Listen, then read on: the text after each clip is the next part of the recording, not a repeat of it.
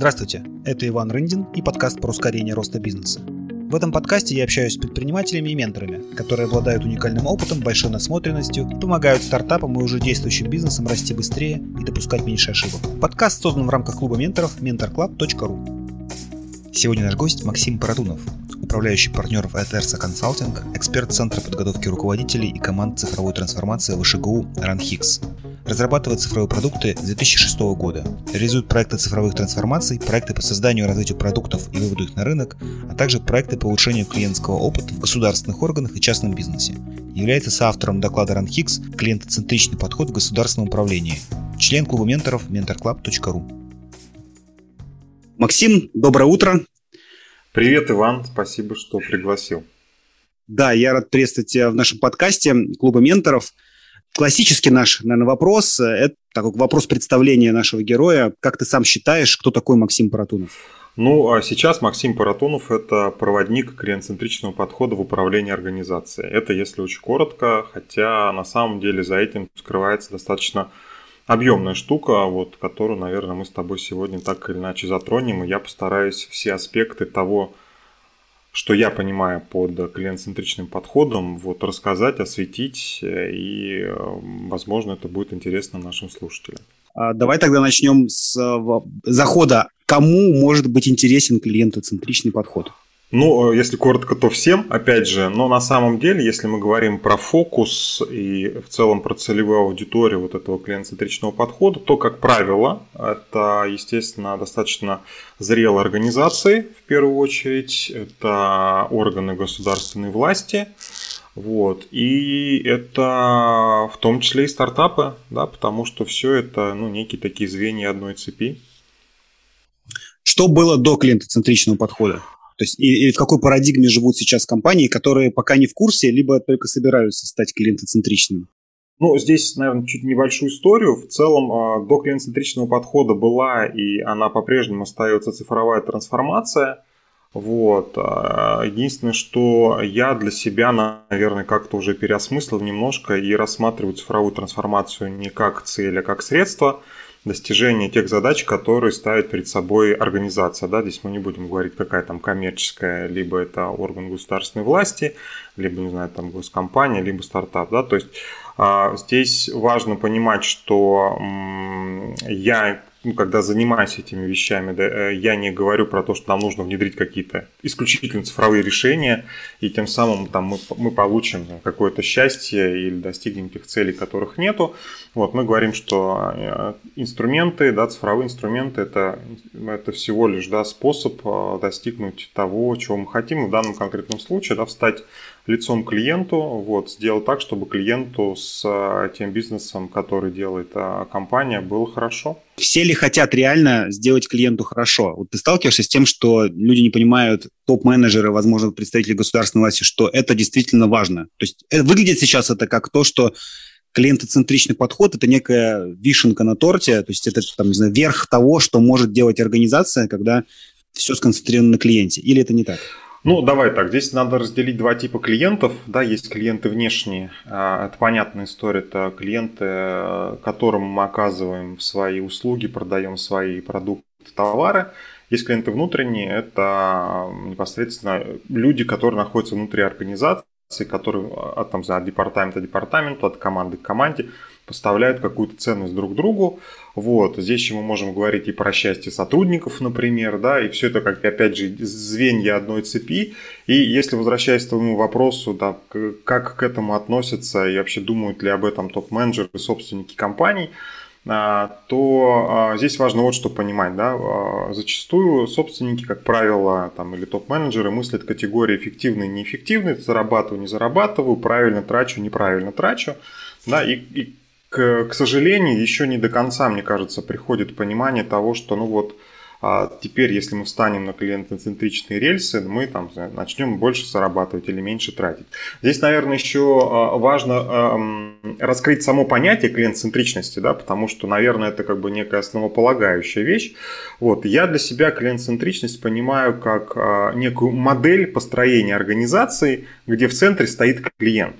Да, то есть о чем это говорит? говорит? Это говорит нам о том, что независимо от того, какое решение вы принимаете, на каком уровне вы это решение принимаете. В центре этого решения всегда должен быть клиент. Да? Опять же, неважно, внешний это клиент или, а, или клиент внутренний. То есть, то, что вы хотите сделать, должно соотноситься с некими там, вашими принципами, вашими ценностями, ну и, соответственно, значит, отвечать э, тем целям, которые преследует ваш клиент, используя ваш сервис, э, покупая ваш продукт, например. Да? Соответственно, если вы условно там на уровне э, специалиста организации или на уровне не знаю, там, программиста или не знаю, там, системного администратора – не знаю, там, человека, который работает в службе поддержки, да, принимаете решение, которое идет, соответственно, в разрез с тем, что нужно вашему клиенту, ну, естественно, вы тогда не клиент-центричные, а вы стараетесь ими, наверное, может быть, быть, да, но не факт, что у вас, конечно, получается. Поэтому для меня это достаточно большая такая объемная штука, которая начинается в первую очередь с того, как мы мыслим, да, то есть с наших мыслей, с наших ценностей, с культуры, а, если говорить общими словами и постепенно опускаясь на уровень практик, на уровень инструментов, вот, ну и, соответственно, заканчивая самым, а, не знаю, там, рядовым сотрудником, вот, соответственно, все, что делается на местах, да, должно быть как раз-таки а, направлено, да, в сторону того, чтобы сделать хорошо нашему клиенту. А как ты думаешь, какое количество организаций думают, что они клиентоцентричные, но таким таковыми не являются? Ну, давай, у меня нет какого-то количественного критерия. Я думаю, Твои что... ощущения, ты, Слушай, в этом рынке кажется, работаешь. Мне кажется, что практически каждая организация, знаешь, как это в своем же глазу мы бревна, как, как водится, не замечаем, вот, а в чужом соринку видим. Я думаю, что многие организации считают, что они являются клиент-центричными, вот, в то же самое время таковыми не являются. И опять же, здесь же вопрос к тому, а что эти организации да, понимают под а, вообще в целом, что есть клиент-центричность. Плюс э, мы можем там условно быть клиент-центричными, например, менеджер компании будет считать, что он клиент-центричный по отношению к внешнему клиенту, но внутри организации там, мы будем находиться в какой-нибудь жесткой корпоративной культуре, которая, в общем-то, опять же, с клиент-центричностью имеет мало общего, общего, и, и это тоже может быть проблемой, да, то есть у тебя на чаше весов, на одной чаше весов у тебя, не знаю, там качественный продукт, на другой чаше весов у тебя люди, которые работают сверх нормы, которым ты не компенсируешь а, потраченное время, ну там и так далее. То есть это все, опять же, звенья такой одной цепи, поэтому опять же, возвращаясь к твоему вопросу, мне кажется, что а, организации, которые считают себя клиент-центричными, таковыми не являются, их достаточно большое количество. Да, вопрос только в том, как они себя идентифицируют. Вот, и что они потом с этим э, хотят или не хотят делать. На мой взгляд, ну, если ну, как бы в какой-то момент, если организация не начнет меняться, ну, она просто перестанет существовать, потому что она не будет никому нужна. Вот, либо менеджеры, которые ей управляют, потеряют свою работу, потому что не будут показывать тех результатов, на которые а, рассчитывают собственники бизнеса, например. Вот, смотри, здесь ты правильный, на мой взгляд, не то чтобы правильный, но важный момент затронул. Это мнение собственника, да, то есть для чего нужна клиентоцентричность. Здесь прагматический подход или э, такой человеческий подход, да, то есть мы говорим про то, что каждая организация по идее, коммерческую, про коммерческую организацию, да, это зарабатывание денег, э, предоставление там качественной услуги клиентов. Вот где здесь клиентоцентричность? Она влияет на какие-то реальные показатели? Как вообще приходит собственник бизнеса к тому, что что-то у нас там не хватает нашей э, модели работы, что нам вот нужно внедрить какой-то новый подход, клиентоцентричность, сделать это фокус, и тогда у нас изменятся какие-то показатели компании. Как обычно приходит к тому, что это важно? А, ну, давайте я просто расскажу там несколько там а, случаев из моей жизни, как ко мне а, приходят мои клиенты, да, которые хотят э, стать клиент-центричными. Здесь нужно вспомнить пару, значит, русских народных э, поговорок, да, пока гром не грянет, значит, мужик не перекрестится, ну и потом пока петух не клюнет. Мы тоже, соответственно, делать ничего не будем. К сожалению, так это и есть. Мало кто мыслит категориями, скажем так, опережающего развития, традиционно э, все приходят в кризисе, да, в каком-то, как правило, а, ну, ситуация примерно следующая. Это идет либо потеря, а, потеря а, доли рынка, равно выручке организации, либо, например, э, это самый, наверное, такой один из самых частых показателей, вот когда действительно, и что самое важное, его очень быстро видно, да, то есть как, бы, как только выручка просела, что же происходит, потом начинаются, значит, какие-то танцы с бубнами, значит, попытки через маркетинг или продажи выручку поднимать, но на, в краткосрочном периоде это может удастся, но в долгосрочной да, стратегии это не работает. Почему? Потому что процессы, которые к этому ведут, они достаточно глубинные. Естественно, все тоже начинается с, из сотрудников в том числе, да, потому что внутри может быть демотивация, внутри может быть какая-то неэффективность. Вот, соответственно, а, один следующий запрос, к которому мне приходит, а, у нас, значит, все пропало, люди увольняются, а новых найти не можем, или же а, вот один есть мой текущий там, клиент, с которым я работаю, жалуются на то, что те люди, которые есть в организации, жутко перерабатывают, ну там колоссальные цифры, люди сидят на работе там по 12, по 14 часов, работа меньше не становится, соответственно нам нужно что-то делать для того, чтобы коллектив не выгорал, и чтобы мы, соответственно, там могли нанимать новых людей, потому что как только к нам на собеседование приходят новички, они видят, что у нас много работы, да, соответствующая там культура. Мимо, мимо ходят люди да, с красными глазами. Да, да, да, да, да, да, да, такие полузомби и говорят, бегите, бегите, мы тут уже привыкли, вот, а, а вам вы еще молодые, у вас вся жизнь впереди, поэтому не стоит а, к нам присоединяться.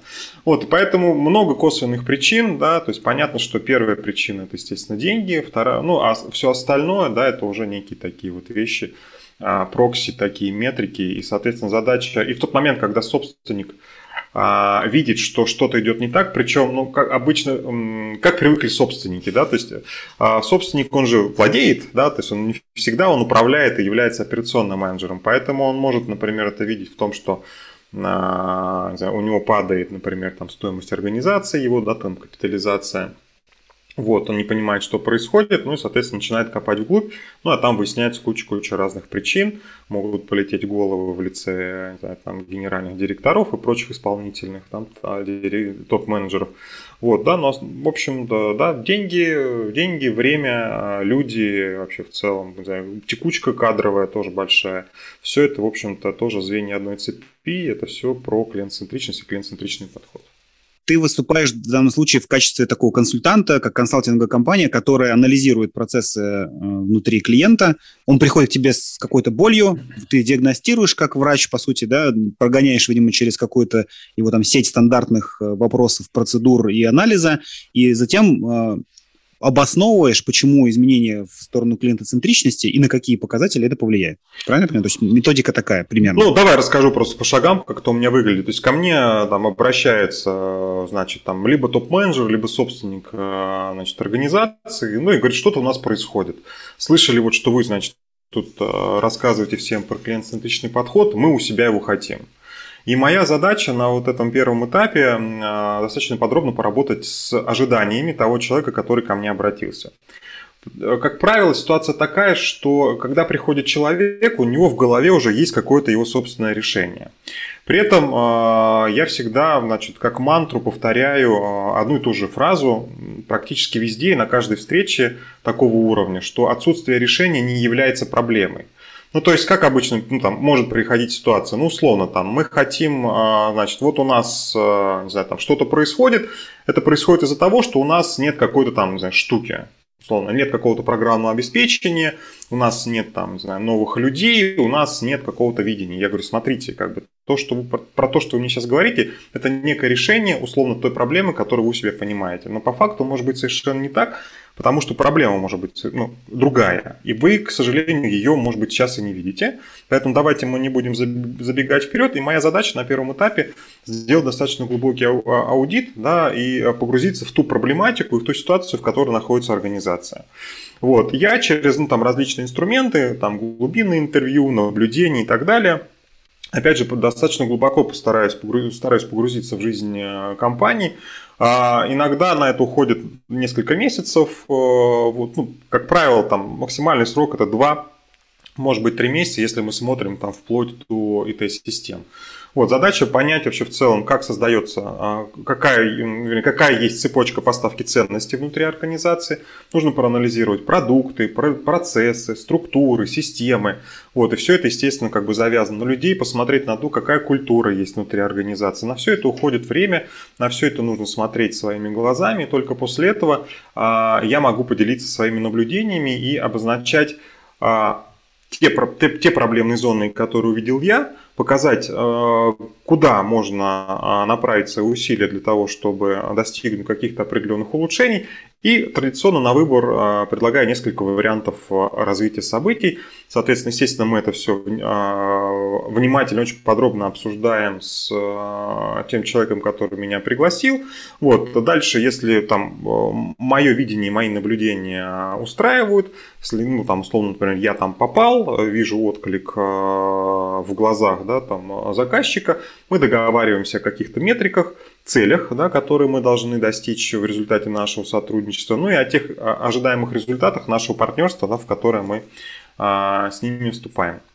После этого я перехожу к достаточно подробной, подготов... Э, к подробной подготовке плана улучшений. Вот, ну и мы намечаем какие-то определенные первые шаги. Вот. А... Сколько по времени занимает вот весь цикл э, стандартный? Ну, смотри. Это, ты уже наговорил, наговорил на полгода уже. Ну, слушай, да, полгода-год. Полгода-год. Это еще оптимистичные цифры. То есть те компании, которые у меня сейчас находятся в работе, а, одна, например, это полгода, и мы где-то вот сейчас, э, ну, как мы сдвинулись с одной точки, сейчас переходим к другой. С другой, там, например, мы находимся в самом начале. Вот. Есть компании, с которыми я, например, работаю уже почти два года, и я их уже потихонечку начинаю, скажем так, отпускать в свободное плавание. Вот, потому что у меня как бы моя ключевая цель и моя задача, которую я преследую, сделать так, чтобы через какое-то время во мне внутри компании не нуждались. То есть я, я всегда говорю так, смотрите, как бы консультанты как работают? Им чем дольше они у вас на контракте, тем лучше. Я говорю, а мне такого не нужно, я хочу, чтобы условно вы через какое-то время работали сами. И моя задача внутри организации вырастить такую экспертизу, чтобы она могла самовоспроизводиться, вот самое главное, чтобы у вас была культура, да, соответствующая, когда вы получите от меня ну, определенный объем знаний, опыта и навыков, у вас будут люди, да, которые, соответственно, этим будут а, владеть, которым я передам все то, что знаю сам, объясню, как дальше это можно там развивать, а дальше вы меня уже точечно будете просто приглашать а, в какие-то определенные там моменты, когда нужно либо какие-то узкие места там починить, либо где-то там своей экспертизы все-таки будет недостаточно, или же столкнетесь с той ситуацией, которой у вас не было. И вот а, сейчас у меня как раз-таки вот на исходе, на излете мы второго года сотрудничаем с одной достаточно крупной фармацевтической компанией. А, и вот я уже там подготовил достаточно ну, там, и внутренних тренеров, и там владельцев продуктов, и, в общем-то, сейчас уже достаточно редко подключаюсь, один или два раза в месяц на буквально там на трех, на четырехчасовые какие-то встречи, смотрю, ну, некая такая супервизия, смотрю, даю обратную связь и отпускаю людей, соответственно, в свободное плавание.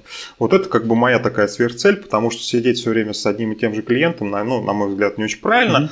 Mm-hmm делать так, чтобы люди от тебя там на 100% зависели, поэтому мне больше нравится. Сколько, да. сколько клиентов за всю жизнь, получается, при такой схеме ты сможешь э, э, сделать счастливыми и клиентоцентричными? А, ну, наверное, немного. Ну как, опять же, смотря с чем сравнивать. Ну, то сейчас там, ну вот, за последние там три года, ну, порядка, на 15-20 клиентов. Вот, опять же, все в разной стадии, с разными наборами потребностей, вот, но в чем как бы основная что мне больше всего нравится, основная составляющая, люди, которые, компании, которые ко мне обращаются, они работают со мной. А, у меня, у меня очень большой LTV, который измеряется годами, и 95% компаний, которые ко мне обращаются, они потом ко мне возвращаются. И плюс еще меня рекомендуют. То есть, если посмотреть на то, что я делаю, у меня исходящего маркетинга ноль. Вот, то есть... А как ты первый, первых клиентов приобрел, да, вот на, на, эту, на эту работу? А, это, на, рекомен... на это рекомендации, это рекомендации были, то есть сначала меня просто рекомендовали как человек, который что-то может делать с продуктовыми командами, вот, я начинал что-то делать с продуктовыми командами, вот, э, у меня появлялась некая насмотренность ввиду того, что я а, работаю в разных отраслях, да, то есть у меня, ну, я работаю много там а, с органами государственной власти, да, я работаю с, с фармацевтической отраслью, я работаю с логистической отраслью, я работаю с промышленностью, в том числе с тяжелой, я работал с финтехом, я работал а, с, ну, там, с классическими интернет-проектами. Ну, то есть, как бы, э, это целенаправленное, как бы, это не то, что, знаете, как это бывает, там, хватаюсь за все. Это была целенаправленная стратегия получить максимальную насмотренность, во-первых, как бы в разных отраслях, с одной стороны, а с другой стороны не ограничиваться каким-то определенным целевым набором клиентов. Ну, условно, да, то есть если посмотреть, а, опять же, да, корпоративный сектор, а, то, чем я занимаюсь, да, корпоративный сектор, стартапы и органы государственной власти, и э, за счет, вот, э, скажем так, такой неоднородности да, массы моих клиентов у меня есть, ну, как мне кажется, там такой 360 э, градусов видения того, что происходит. И самое главное, я имею возможность э, одни и те же инструменты использовать в разных ситуациях под разные задачи. И самое главное, что э, я теперь э, некое мое уникальное такое нечестное конкурентное преимущество и уникальное торговое предложение. То есть я понимаю в зависимости от запроса, как один и тот же инструмент можно использовать так, чтобы он давал ценности организации. Причем независимо от того, какая там организация передо мной, какие у нее задачи. Ну, давай возьмем, опять же, там какой-нибудь уже ставший в моей жизни классический пример. Мы берем организацию, а, задачи которой зарабатывать деньги, есть организация, задачи которой, или подразделение, да, задачи которые не генерировать, например, там, э, денежный поток, да, но заниматься чем-то другим. И, соответственно, нужно понять, а как сделать так, чтобы была некая единая метрика, которая помогала им а, ее достигать, но в то же самое время получался на выходе ну, некий такой, была некая а, метрика северной звезды, да, которая, в общем-то, помогает всей организации двигаться в правильном направлении и задача состыковать а, либо там всю организацию, либо подразделение внутри организации таким образом, чтобы они как, красивое англоязычное слово контрибьютили в одну и ту же цель, да, то есть давали ценности как в одно и то же движение, в один, в один и тот же результат. И вот, соответственно, у меня есть это понимание, как можно в зависимости от той ситуации, в которой находится организация, настроить это таким образом, чтобы это работало и приносило пользу а, тем людям, которые меня приглашают а, помочь им разобраться в том, что происходит у них. А кому э, не подходит, скажем так, вот э, твоего типа консалтинг, да, клиентоцентричный. То есть это может быть организация слишком маленькая, либо она находится в неком состоянии незрелости. А какие ограничения да, в данном случае в могут быть. Наверное, как... давай так, не подходит тем, кто этого не хочет внедрять или считает, что им это не нужно. Да? То здесь в чем фишка? Это знаешь, как коучинг без запроса, это та же самая история. То есть, если нет запроса, бесполезно туда идти, объяснять людям, что то, что я делаю, а, будет им полезно. Да? Даже если я вижу, что они точно в этом остро нуждаются. Если нет поддержки, если нет запроса, то, естественно, я в такую организацию не пойду и не буду там навязывать им свои услуги. Это первый, наверное, фактор. Второй фактор, ну, мне кажется, это не совсем будет полезно стартапам на уровне идеи, например, да, там, или даже ну, там, на уровне идей, давай так, если на уровне MVP есть какая-то там хоть маломальская команда там из пяти, может быть, там даже, даже из трех человек, то, в принципе, уже какие-то определенные инструменты, которыми я пользуюсь, а, здесь могут быть полезны. Ну и опять же, здесь ну, как бы инструменты, они в целом понятны, да, это инструменты продуктового подхода, процессного управления – вот, гибких, а, гибких способов управления проектом. Ну, то есть у тебя получается, как ты каждую, каждому клиенту отдельно а, считаешь стоимость этих услуг, отдельно набираешь пакет того, что ты это, им даешь. Это сто процентов кастомные решения. То есть у меня нет а, ни одного коробочного продукта. То есть, я, ну, условно, они могут примерно одинаково называться, но всегда наполнение будет разное. То есть, ну, это всегда разные ситуации, это всегда разные запросы. Вот, поэтому я всегда то, что я делаю, адаптирую под, под запрос. Ну, ты можешь сказать про порядок стоимости, там, не знаю, как, как каких-то сегментов, да, то есть о, о чем Ой, мы говорим? Слушай, очень разные. Я бы сейчас, наверное, чтобы там не пугать людей, не хотел бы в целом говорить о цифрах. Ну, а, слушай, там, ну, ну, давай просто не будем, мне кажется, один. Ну, условно, можно ли что-то получить от тебя за 100 тысяч рублей? Да, конечно, можно. Что-то можно. Все. Да, да. да. Коммерческое предложение. Что-то за, за 100 тысяч рублей. Вот. И, как, и самое главное, с каким-то результатом. А дальше уже... Да. То есть, э, может быть, какой-то результат за 100 тысяч рублей? Может быть, да. Какой-то минимальный, да, может быть. Я понял.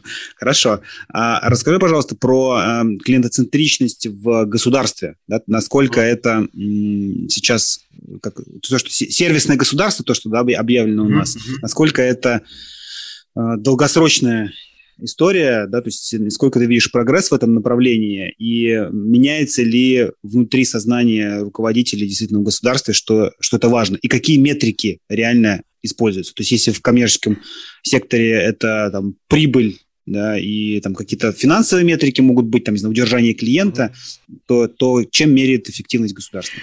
Ну, давай так, начнем вот с чего. А, в прошлом году осенью а, правительство Российской Федерации объявило список из 42 стратегических инициатив под, под а, священным номером 42, вот, люди, которые в теме поймут, вот, была заявлена инициатива «Клиент-центричное государство». А, ну, в рамках этой инициативы много чего хотят сделать. Там достаточно большой список, значит, а, задач, планов. Я сейчас по всем по ним не буду говорить, но в целом, как бы, опять же, отвечая на этот вопрос, хочу сказать, что у государства, у правительства а, достаточно большой фокус внимания именно на построение клиент-центричного государства, да, сервисного государства, клиент-центричного государства. А, хочется верить, что эти планы надолго, но в данном конкретном случае там есть определенные цели, которых необходимо достигнуть вплоть до 2030 года. Там есть цели, которые необходимо выполнить уже а, в этом, в следующем, там, в 2024 году. Есть более глобальные цели – а кто, кто занимается, кто ответственный за а, Ну, здесь э, есть э, такая организация, называется она аналитический центр при правительстве. Вот, соответственно, они, насколько мне известно, вот, а, вовлечены активно в эту, в, в эту стратегическую инициативу. Вот, плюс там а, в том числе участвует а, Министерство труда Российской Федерации. Но в целом мне кажется, что в принципе ни один орган власти, ни федеральный, ни региональный, ни даже на уровне муниципалитетов мимо не пройдут. Абсолютно точно, да, потому что там сейчас ведется работа над несколькими стандартами. А, значит, стандарт для гражданина, стандарт для бизнеса и стандарт для внутреннего клиента. Да? То есть будут, то есть вся эта клиент, вся клиент-центричность и весь клиент-центричный подход, он будет в каком-то, какой-то степени стандартизирован. Да? А, а что должно измениться? Вот, есть можешь коротко сказать, что должно измениться? То есть я, я как гражданин, допустим, и как бизнес, да, то есть mm. две, две разных, получается, ветки развития. А, что я должен почувствовать на себе? Что... Здесь, наверное, правильнее ответить э, через другой вопрос, который ты мне задавал. Какие метрики? Угу. Вот. И э, традиционно, так как государство не ну, государство в, в чистом виде, оно, оно понятно, что у государства есть фискальная функция, и, и государство должно формировать свой бюджет. Но в данном конкретном случае, если мы говорим про, а, э, про инициативу клиент-центричность, да, то здесь ключевыми метриками, на мой взгляд, должны являться метрики счастья да, а, это уровень удовлетворенности CSI, это NPS, да, индекс готовности рекомендовать, это, это там, легкость получения услуги и так далее. Да? Вот, вот метрики счастья, вот они не, они не относятся, естественно, там, к прямым там, финансовым метрикам, но в то же самое время они должны показывать, насколько там, гражданин, бизнес, я не знаю, там или внутренний клиент в данном конкретном случае, это речь идет о государственном случае, вообще довольны а, своим взаимодействием с государством. Ну, например, а сейчас, сейчас есть уже замеренная метрика счастья до внедрения этого подхода? Ну, давай так. Мне кажется, что если кто-то это замеряет, то они делают это у себя на каком-то локальном уровне. Насколько, ну, насколько опять же, мне известно, то есть вот э, оценки э, там вот счастья там по, по каким-то образом это по, по всей стране а, может быть, я не знаю, да, здесь опять же важно сказать, оговориться. У меня такой цифры нету. Если где-то она ведется, то я, ну, я, к сожалению, еще эту цифру не видел, но как это есть внутреннее желание со временем что-то с этим сделать. Вот, если вдруг такого нет. Но я думаю, что опять же там а, за этим как бы есть определенное внимание, так или иначе, на те же самые госуслуги, например, там постоянно замеряется индекс удовлетворенности, то есть, по крайней мере, через вот именно госуслуги, а, да, через вот там на наш сайт, соответственно, я думаю, вот, где мы можем получить там много, да, госуслуг, вот там точно ведутся замеры, вот, и, в общем-то, там эти метрики есть, а, можно, наверное, можно там как-то их посмотреть, ну, там надо идти к, к разработчикам, тем, кто управляет, да, тем решением, наверняка у них все... У госуслуги же это как раз пример вот этого клиентоцентричного Один подхода. из, один из, да. И на... Такой самый, наверное, популярный просто, ну, я, который, более, по которому все знают. Более того, он популярный. Э, и я так скажу, что, наверное, вот аналогов такого уровня в мире, если есть, то немного. Это mm-hmm. на самом, ну, то есть это на, на самом деле очень э, крутая штука, вот, которая, э, ну, решает э, много сейчас вопросов. Ну, возьмем пример, э, постановка автомобиля на учет в ГИБДД сейчас, да. То есть, если кто ставил, я помню, я как свою первую машину я ставил, значит, на учет ну, достаточно давно, а, и, а, ну, там, э, это был квест. Это был квест, вот, куда пойти, что отстоять, где заплатить, какой там номер покрасивше получить. Вот, в общем, там была задача. Сейчас регистрация занимает меньше часа, и все это уже с, с прохождением площадки, на которой осматривается твой автомобиль, то вплоть до вот зашел и вышел с полученными номерами меньше часа. И это действительно как бы важная такая штука, а, вот потому что многие да, услуги, а, они действительно там сократились. Получи загранпаспорт сейчас, это тоже, в общем, достаточно простая задача. Водительское удостоверение, общегражданский паспорт и ну, много каких еще услуг, да, их сотни, реально сотни. Вот, и... Ну, смотри, то, что ты говоришь, получается, вот, и ты вначале упомянул, это так или иначе связано с цифровой трансформацией, да, то есть это исключение да. человека из некоторых процессов, то есть и а, э, нет, вот, нет подмены понятий. Вот смотри, какая есть... штука, мы сейчас во что мы ввалились, да, то есть ты сейчас говоришь про процессов из, э, вернее, исключение человека из каких-то процессов, и это не, это не, цифровая, не, не цифровая трансформация, это автоматизация. Ты, у тебя был процесс, ты вытащил оттуда человека, заместил человека каким-то алгоритмом. Ты автоматизировал, но это не цифровая трансформация. Цифровая трансформация, когда ты пересматриваешь процесс полностью.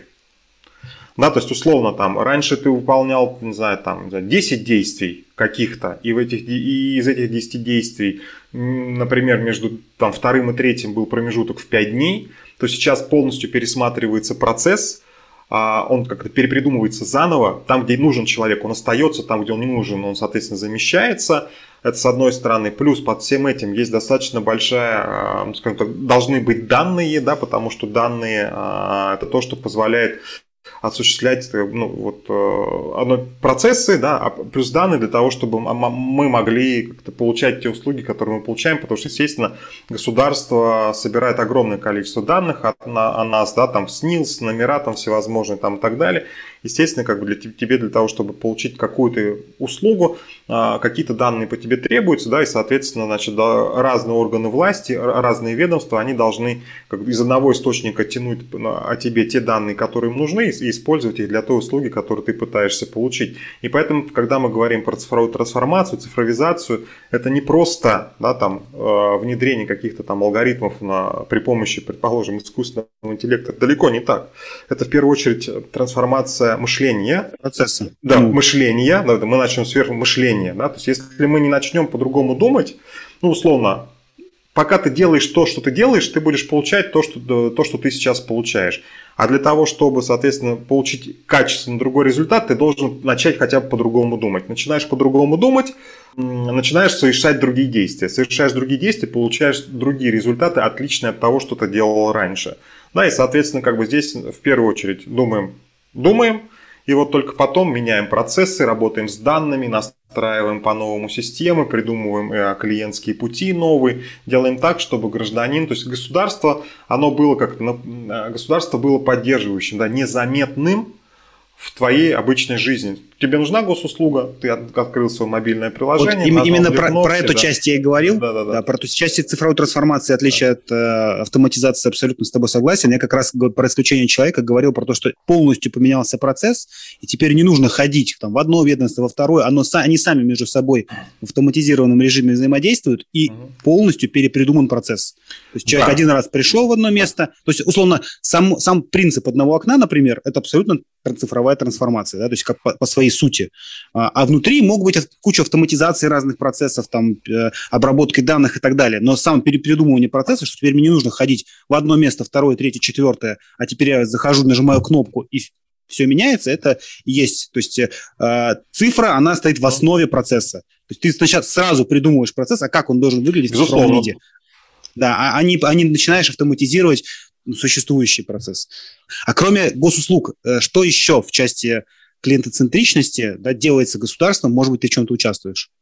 Я еще являюсь, ну, помимо там своей консалтинговой деятельности, я являюсь экспертом а, Центра подготовки руководителей и команд цифровой трансформации – Высшей школы государственного управления Российской Академии Народного Хозяйства, очень, очень длинная такая, значит, э, обвязка, вот, где как раз-таки в рамках э, вот, ВШГУ э, мы занимаемся тем, что обучаем чиновников, правильно говорить, наверное, государственных служащих, вот, цифровой трансформации.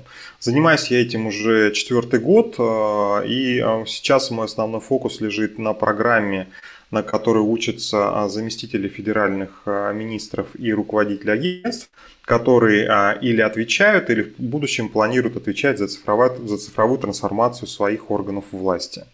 Вот, я, значит, как раз там э, рассказываю да, про клиент-центричность, а, продуктовый подход, про клиентские пути и параллельно с этим являюсь а, наставником, ментором для команд, а, которые занимаются реализацией тех или иных решений. То есть как устроена программа? Программа рассчитана на ну, там, почти на 9 месяцев – в начале, а, в начале программы мы а, образуем команды, в целом где-то там 3-5, где-то больше человек в команде, и задача команды за время обучения реализовать какое-то конкретное решение.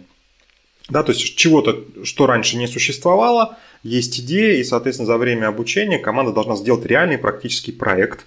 И в конце пути, в ноябре, а, каждый год в ноябре у нас проходит защита этих проектов перед а, вице-премьером, а, в данном случае это у нас будет Дмитрий Николаевич Чернышенко, вот, ну и еще там а, ряд, а, значит, а, ну могут разные люди к нам прийти, это могут быть и министры, могут быть заместители министров, там вице-президенты по-разному. А, вот, ой, вице-президенты, господи, вице- вице-премьер, да, вице-премьер. А, вот. И, соответственно, наши команды, у нас 10 команд каждый год, показывают те решения, которые они придумали. Самое важное, чтобы эти решения были не просто там какая-то идея. То есть мы их готовим к тому, что за время обучения они должны сделать MVP а, продукта, протестировать. Можешь привести его. пример какого-то одного-двух проектов, какого, как, как они формулируются и ну, что давай я, я тебе приведу проект, с которым мне удавалось работать. В, прошлом году был проект э, под названием «Клево гид».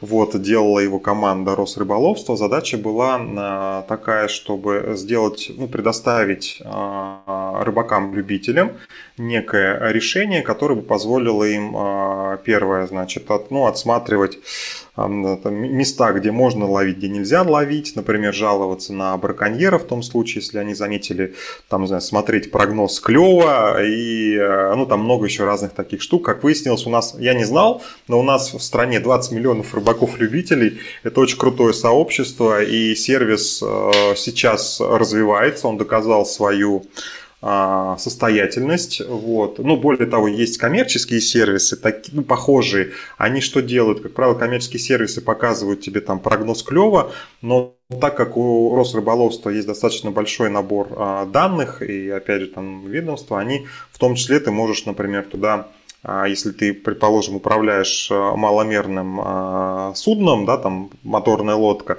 то ты в будущем сможешь те то, то а, водительское удостоверение, которое ты должен будешь предъявить сотруднику ГИМС, когда тебя, например, остановят на воде, ты можешь показать его просто в телефоне, вот у тебя будет там соответствующий QR-код, куда там просканируется, и, соответственно, там все твои данные mm-hmm. будут видны. Сейчас ты должен возить с собой кучу документов, заботиться о том, чтобы они не промокли и не потерялись.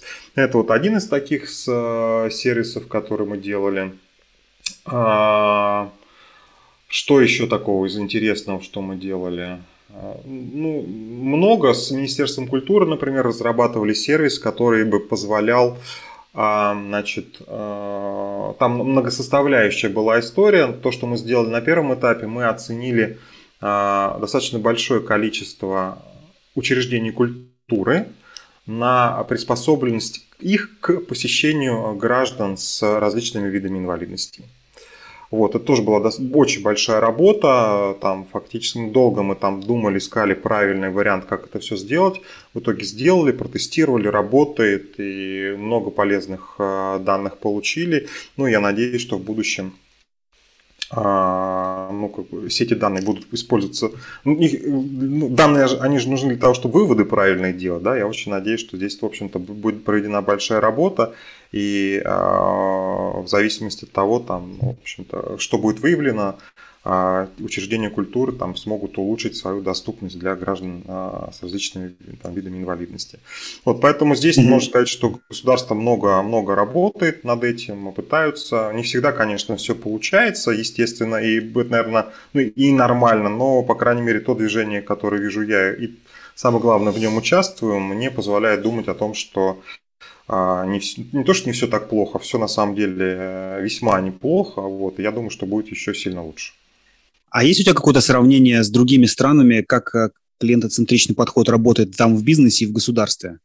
То есть насколько мы, э, знаешь, как принято у нас в рейтингах, что мы в рейтингах России где-то всегда в самом низу, по любым показателям, там, не знаю, счастья, доступности там, среды для, как ты говоришь, различных категорий инвалидности, для э, там, обеспечения э, всякими социальными там, возможностями и так далее. А вот в данном случае клиентоцентричность, насколько в России соответствует мировым, да, скажем так, мировому уровню? Ну, смотри так, я к рейтингам всегда отношусь, э, если прям не совсем скептически, то с определенным уровнем осторожности по нескольким причинам. Первое, потому что рейтинги всегда пишутся людьми, и э, это всегда определенная методология, естественно, как бы, естественно, если вы хотите, там, не знаю, получить что-то в результате публикации того или иного рейтинга вы напишите ту методологию, которая позволит вам это сделать. Поэтому здесь, конечно, такая история, что первое, я, честно говоря, не знаю там рейтингов клиент-центричности по другим странам.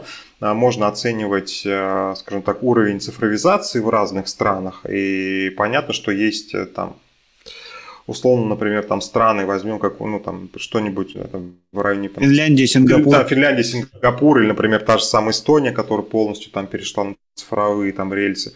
Ну, условно, Эстония меньше двух миллионов человек, это как бы одна штука, они просто взяли какую-нибудь платформу готовую, не знаю, там, а, и у себя ее развили. И руками внесли все данные. Да, руками внесли все данные, а, другой, а, а другое дело, там, 140 плюс миллионов страны, а сколько у нас там, не знаю, там больше 7 часовых поясов, да, и протяженность от Калининграда до Южно-Сахалинска. Ну вот и попробуй. И, соответственно, естественно, как бы все эти рейтинги, они не учитывают каких-то там особенностей, да. Понятно, что есть вещи, где мы там что-то превосходим, да, какие-то страны. Ну, например, а, у нас как у нас все почему-то привыкли страну ругать, есть, наверное, за что местами, но если посмотреть так вот, э, откровенно говоря, финтех, который есть у нас в стране, он лучше, один из лучших в мире, если, если не самый лучший. Да? То, что делает а, Тиньков, Сбер, там, Альфа, это, не знаю, там, в сравнении с США, где до сих пор чековые книжки местами используются, ну, наверное, как бы говорит о многом. Телеком – я много работал в телекоме в свое время. Телеком тоже, в общем-то, не знаю, там приезжал там, лет 8-10 назад там, в Англию, в Испанию, смотрел, на, на каком уровне у них находится телеком, на каком у нас. И, и в общем-то, мы тоже были там на 2-3 года, в, опережали там определенную составляющую. Понятно, что если вы пойдете смотреть какие-то другие вещи, э, то мы где-то можем там быть, э, там, где-то можем проигрывать, да, там, где-то можем выигрывать. Это все такие, в общем-то, относительные э, величины. Вот, и мерить по ним, исключительно по ним я бы, наверное, не стал. Поэтому, да, безусловно, хочется, чтобы мы были везде самыми первыми, да, но как бы традиционно там... Да. Ну, хорошо, ты где-то за границей э, подсматриваешь там кейсы, примеры, у кого-то учишься э, этому подходу? Э, есть ли какие-то консалтинговые компании крупные, которые, ну, можно взять за пример, за талон? Ну, да, все, все, конечно же, есть. Естественно, мы отсматриваем мировую практику и смотрим, и, и много чего есть, да даже в ближайшем, в ближ... там, нашем ближайшем зарубежье. Например, тот же самый Казахстан, э, который, в общем-то, себя неплохо чувствует в части цифровизации. Естественно, Китай, э, вот, потому что много, ну, они как-то совершенно по-другому на, на все это дело смотрят, отсматривают. Понятно, там Сингапур, есть интересные кейсы и в Англии, и в Канаде, и в Америке. Вот. Все, все, естественно, смотрим, все пытаемся анализировать, как-то укладывать, понять, то какие, что мы можем здесь из того, что есть там у коллег, применить к себе. Вот. А не все, опять же, не все поддается, не то что копированию, то есть не все, что делается там, должно быть э, внедрено у нас по разным, опять же, причинам. Но мне кажется, здесь всегда важен, важна некая самость, что ли, в том смысле, что нужно понимать, что есть а, у других, но при этом не стараться бессмысленно копировать какие-то конкретные решения, а делать те решения, которые а, будут удовлетворять тем потребностям, которые есть у нас, и решать те проблемы, которые есть а, у нас, да, у наших там, граждан, а, у бизнесов. Э, здесь мы возвращаемся опять-таки к тому, что отсутствие решения не является проблемой. И если условно вы там в какой-нибудь стране X видите решение Y и считаете, что у нас такого решения нет, и оно нам нужно, то опять же это неправильный подход. Нужно смотреть, а что вы хотите решить при помощи этого решения. Возможно, это решение нужно соединить с другим решением или выкинуть из него половину функционала, добавить другим функционалом, и вы получите совершенно другой инструмент, который будет решать те задачи, которые а, стоят перед вами, но не будет бессмысленно копировать то, то, что есть а, у других, потому что в наших обстоятельствах это может работать совершенно иначе. Приведем какой-нибудь, а, не знаю, там пример – ну, давай вспомним просто любую, какое-нибудь коммерческое решение, которое, условно, там где-то за рубежом, например, могло, там, не знаю, пользоваться успехом, но при этом у нас не сильно еще взлетает. Я думаю, наверняка ты такие знаешь. Вот. Ну, да, есть, конечно, такие. Ча- часто и менталитет здесь влияет, и там, если мы говорим про логистические всякие там системы, угу. то это действительно и особенности нашего, нашей работы, да, и законодательство там тоже влияет и так далее. Много да причин, у нас даже от региона к региону. Я вот приведу опять же там пример. Э, ты наверняка пользуешься, там, когда берешь такси, наверняка пользуешься либо Яндексом, либо Убером, ну, до последнего момента, может быть, Gett ом там пользовался.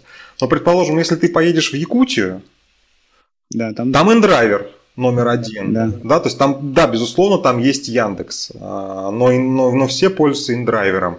И, а, но при этом ты можешь попробовать inDriver в Москве, безусловно, они тоже есть, можно встретить машины с наклейками, хотя inDriver, это, да, почему так? Потому что э, при этом inDriver это 100 плюс миллионов пользователей в Юго-Восточной Азии.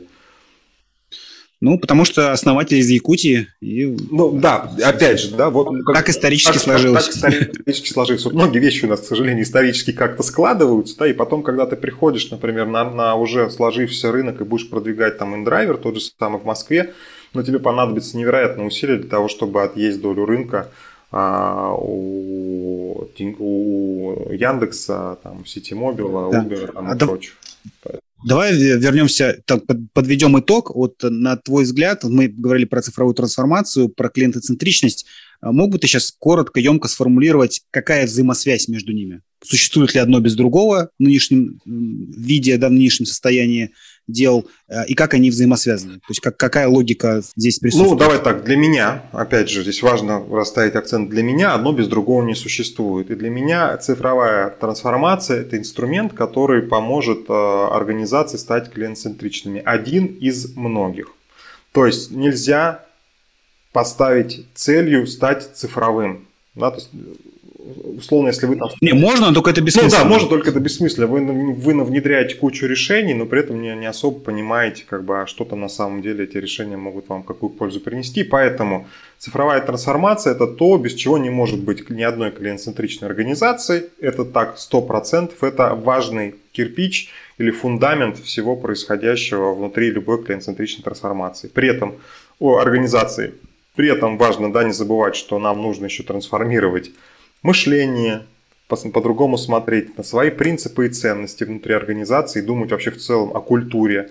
Потом нам нужно смотреть на процессы, нам нужно смотреть на то, как у нас устроены данные, нам нужно смотреть на организационную культуру компании, на, вообще да, на, не на оргкультуру, а на организационную модель компании. Да?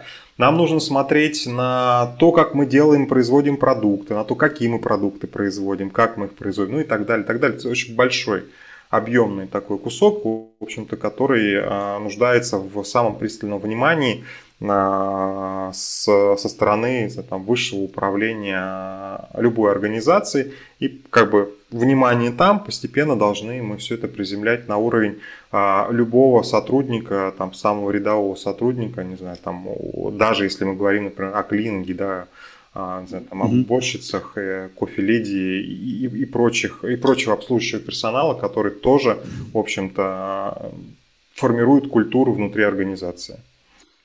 Да, Максим, а все, всем ли организациям имеет смысл стремиться стать клиентоцентричными? Да почему нет? Мне кажется, что да. Ну, опять же, смотри, Это из разряда все компании должны быть, должны стремиться быть прибыльными? Да не, ну опять же, мы же не говорим только про прибыль, да, мы, мы же говорим про то, что... Я, ну я к тому, что... Мне кажется, это, смотри, принято, давай да, так, принято. счастливый сотрудник, э, значит, э, достойная там организация. Причем здесь, опять же, связи очень серьезные, потому что если ты становишься клиент-центричным как организация для своих сотрудников, у тебя счастливый сотрудник, который идет счастливо в семью, у которого счастливый муж, жена, растят, растят э, муж с женой там счастливых э, детей, и все это, знаешь, может передаваться в некую такую в общем-то, общую э, массу, да, и, поднятие да, общего духа внутри там, всей страны, например, да. Одно дело у тебя там 100 тысяч грустных людей ходят где-нибудь там по заводу, да, другое дело у тебя 100 тысяч мотивированных, понимающих, что они здесь делают людей, которые в целом несут потом великое и светлое везде и вокруг, Почему? А какой антоним клиентоцентричности? То есть, э, вот, или там, вот сейчас, если компания не подходит под критерии клиентоцентричности, то она в какой, не знаю, стадии, как это называется стадия, то есть, продуктоцентричные компании, о, о чем речь, почему, ну, то есть, почему вдруг возникла клиентоцентричность, как, какая, какая альтернатива сейчас этому есть? Ой, слушай, я прям сейчас сход тебе не отвечу. Мне кажется, что так или иначе а, элементы, скажем так, попытки а, быть клиент-центричными, они могут происходить практически в любой компании. Они могут просто не понимать, что они это делают. Но если нет этого системного подхода, могут быть некие локальные успехи, локальные результаты, но в целом, наверное, там мы не, мы не сможем говорить о том, что вот там 100% клиент-центрично. Здесь, наверное, правильно было бы, знаешь, придумать некую вот действительно там а, возможность оценки или некую метрику оценки клиент-центричности в, организации, а, как-то ее на там, как-то ее стандартизировать, да, и вот по вот этой единой там методике оценивать э, организации, но такового еще нет, вот, поэтому у меня для тебя готового ответа какого-то сейчас не предвидится, к сожалению. Но хотя это, наверное, повод задуматься над тем, чтобы да, что-то подобное сделать, реализовать. Ну, я как человек, который владеет собственным бизнесом, э, начинаю, начинаю любой там диалог, э, когда начинаю задумываться, а насколько вот мне это подойдет, а как я буду мерить. Э, и я понимаю, что у тебя не, не самая простая задача с точки зрения продажи этого э, продукта или подхода, вот этой да, методологии, потому что э, боли, болит у всех, там, э, кто, у кого бок, у кого нога, у кого рука, да, а клиентоцентричность, она как бы диагноз. вот. И это можешь, можешь сделать только ты, когда человек уже пришел с какой-то конкретной болью. А он не может сказать, что-то мне захотелось стать клиентоцентричным. А он даже не думает в парадигме такой, таких слов, там, и, и, может быть, и даже подразумевает, что это важно, но вот как-то симптомы, они у всех индивидуальные. Да, симптомы у всех разные. Понятно, что ну, все мы хотим, там, возьмем просто там, свой организм, да, мы хотим быть здоровыми и счастливыми, но при этом у тебя может болеть там рука, нога, не знаю, там горло и, и так далее, любая часть твоего организма. Вот, и тебе для того, чтобы, значит, э, э, выздороветь, нужно там реализовать комплекс мер. В этом плане хорошо у китайцев, да, потому что у них же не традиционная медицина. Вот, они считают, что любая болезнь – это нарушение, скажем так, движения энергии в твоем организме. Они тебе, соответственно, выправляют, ищут э, значит, место, где у тебя происходит нарушение этого движения, поправляют его, а дальше организм саморегулируется и, соответственно, выздоравливает и ну, там, чувствует себя хорошо. Мне нравится эта аналогия, потому что действительно можем так сказать, что, допустим, клиентоцентричность – это здоровое движение энергии. Да, да, вот. да. Вот мне кажется, что действительно так, причем понятно, что организм, он же как бы он живет, он всегда развивается, сегодня одно, завтра другое, вот, поэтому здесь важно, чтобы вот э, это, э, э, вот это движение, вот эта энергия, она никогда не прекращалась, движение было, чтобы, оно, чтобы компания развивалась, а дальше что-то нарушается – мы ищем эту сложность, устраняем ее, и компания дальше может самостоятельно как-то развиваться в соответствии с теми там целями, а, которые у нее есть, да, потому что ну, ты прекрасно знаешь, что там условно один основатель стартапа там, может, хочет заработать миллиард, а кому-то там и 200 тысяч будет достаточно, потому что, ну, как бы вот, ну, мне нормально, и все, и ничего ты с этим не сделаешь, бесполезно. Даже если ты им будешь говорить, что у него идеи, которые через там 5 лет будет стоить, там, не знаю, триллион, он скажет, а мне он не нужен, я, соответственно, буду здесь. И здесь примерно та же самая задача, да, если есть запрос, понять, э, что нужно дать э, человеку, объяснить, помочь, ну а дальше как бы буду двигаться самостоятельно.